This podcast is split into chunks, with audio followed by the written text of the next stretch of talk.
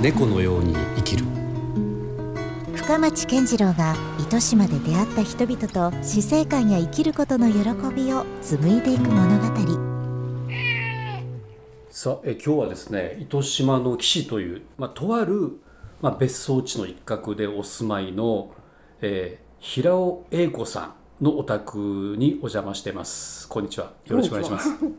まああのねもう割と前から私は個人的にもまあ、お知り合いというかそうですね、はい、あのなんですが、まあね、平尾さんを紹介するにあたってもう単純に一言で肩書きで言うとやっぱ専業主婦になるんですかね。全く専業主婦です。はい、いやだけど、はい、まあ僕はあえてそこにね、はい、スーパーを前につけたいっていうかスーパー専業主婦というか、ちょっとただものじゃないなと思うエピソードがまあ結構過去何回かあって、うん、それはねあのまあえー、っとどうやって説明しようかな、まあまあ、この、ね、すぐそばに、うん、あの四郎さんというね、ね、共通の知人がい。まして、はい、まあ、僕の先輩でもあり知人なんですけどもその四郎さんの家を訪ねるようになってそこで平尾さんと出会ったんだけれども、まあ、その四郎さんのお宅では、まあ、あのいろんな人が集まってイベントが開催されることが結構多くてでそのある時に平尾さんがねあのいわゆるこうお食事というか、はい、ケータリングのようなね、はい、ことをしていただいたいただいてそれがまあちょっとこれお店以上じゃないかというようなね そういうすごいこう美味しい料理をいただいてでそれがまあきっかけでまあ平尾さんとそれから縁ができて、まあ、あるタイミングでちょっとお宅にもねそうですね。お邪魔するようになりまして、はい、でまあちょっとそこから随分時間は経ったんですけども改めて実はこの猫のように生きるというね、はい、音声メディア番組なんですけども、まあ、今までももちろんいろんな糸島で、えー、素敵な生活をされてらっしゃる方をいろいろインタビューしてきてるんですけれどもまあどうでしょうねこうメディアというのはどっかこうちょっと普通と違うような人ばっかりをね、うん、えー、狙ってお話をお伺いするようなことが多いんですけども、まあ、なんとなくそのこの番組を始める時に思ってたのが、はい、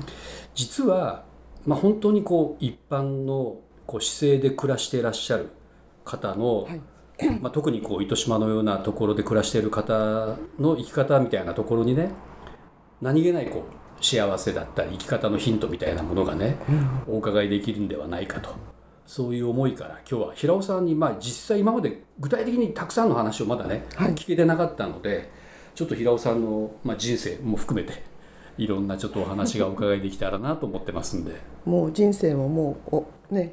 晩年というか。いやいやいや。これあれですよね。あんま年齢を伺したら失礼ですよね。いや別にいいですよ。私71になりましたもう70いかれました、はい、全然元気ですよね。いえいえ。いやそれで、あのおお子さんがお二人いらっしゃって、ね、どちらももちろん独立されて、えー、上が男の方で下が女性そうです。でもお孫さんも、はい、2人と1人でもうすぐあの下の娘の方に第2子が生まれる予定ではあるんですけど、はい、あそうなんですね、はい、どうですか？よく聞かれることとしてはこう子供と孫の違いというか。ああそれはもう全然違いますね。どんな感じなんですか？うんなんかね、うん、その結局私今度本当にあの娘はどっちかというと、うん、あの子供を持つにはちょっと遅いんですよ。38角か、うん、あでも今時もねね。割と多くなってますよね、うん。うん、で自分のこと考えたら、自分はやっぱり20代にもう子供を産んでしまってるん。ですよね、でその頃ってなんかあのなんか自分自身がまだ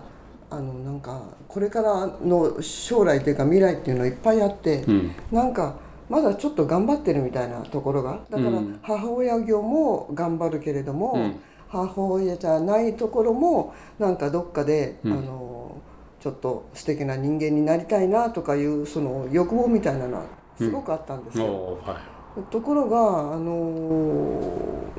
結局いくつだっけ？60過ぎておばあちゃんになった時に、うん、早い人はもう50代でおばあちゃんになってるんですけどね、うん、60代でなると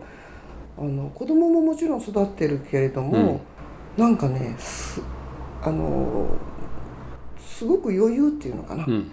そしてもうなんていうのかなその煩わしいいろんなことを、うん、なんかもう考えないで、うん、あの接することができるし、うん、なんかもうなんか自分自身のこととかは全く考えないで、うん、もうもう全身で、うん、あの子供に接することができるっていうのはなんかすごい嬉しいですね。これがもしもうちょっと若かったら、うん、なんかちょっとこんな感じじゃないんじゃないんじゃないかなと思って、だからお母さんあの要するに娘たちもそのもう40になるんですけど、うん、あのそれで幼い子供、うん、っていう関係もなんかすごくあのゆゆったりしてるっていうか、うん、なんか落ち着いてるっていうか、うん、あのいいなってなるほど、ね、よく言われるのは、はい、その孫さお孫さんの方がこう責任があんまないから、うん、もう可愛がる一方で、うん、今の話じゃないけどちょっと ゆっくりとね、はい、そうですね。もうがっつり子育てに向かい合ってる時はちょっと余裕がなくてね、うん、なかなかこう大変だっていう話もありますけど、むしろこう余裕を持って愛することができるというか。そ、ね,、してもう本当になんかあの、見ることができる、あの自分の子育ての時はなんか一生懸命ではあったんだけど、うん、その子供のことにすっごくそのなんていうのか注意深くっていうのとはまた違ってなんかあの関心を持ってこうじっくり見てるかなと思ったら、結構そうじゃなくってあの今はなんか一つ一つが面白いんですよ、だからもう子供の絵本あの孫に絵本を読むにしたって、うん、例えば山今もう働く車っていうのに夢中で2歳の子が、うん、絵本のタイトル。絵本のです、うん、でだからショベルカーとかブルトーザーとか、そういう話ばっかりなんですけどね。山を崩して、はい、そのその時にあの大きな岩と中くらいの岩と小さな小石に分かれて、でそれがあのずっとあの時間を経て町でその出会ったとかね、そういうことってなんかすごい素敵な話なんだけど。面白そうな絵の、でも内容ですね、自分が母親の時には、あのそんなところにあんまり気がいかなかったっていう感じはしますね。なるほどね、あじゃあもう本当いろいろその孫育てというか、うん、育てるつもりはないんですけど あの一緒に楽しみたいこの時間をですね、うん、もう本当にびっくりするぐらいあの子供見てますから、ね、いや結構ほら僕が訪ねたまたま偶然来たタイミングでもねお孫さんと出会う機会もあったりもするし、はい、割と頻繁にじゃああの下の方はですね上の子は東京にいるので、うん、でも年に2回おあのお相撲の時と、はいそれと夏休みは今回ももう13日間連続、うん、連続で。里帰りを。里帰り里帰りっていうかあのまあ息子はリモートとか、うん、であの子供もサッカーやってるので合宿とかあるんですよ、うん、だから要するに3つぐらいに分か分かれて、はい、あのでも連続で13日、うん、13日の中の5日間ぐらいは家族その東京の家族4人が揃ってるけれども、うん、あとの残りはお父さんと下の子とか、はいあの上あの、えっと、上の子供だけとか、いう感じで13日間みっちり。なるほどね。楽しみまそれはやっぱ楽しみにしてるんでしょうねお孫さんもねね、ここに来ること。すごい好きなんですよ、うん、もう糸島が大好きで大好きで、うん、あの今津運動公園やっぱり運動するから、はい、今津運動公園に連れて行ったり秘津公園に連れて行ったりして、うん。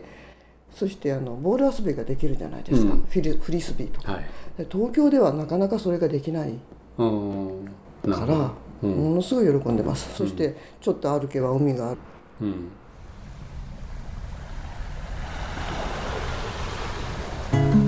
猫のように生きる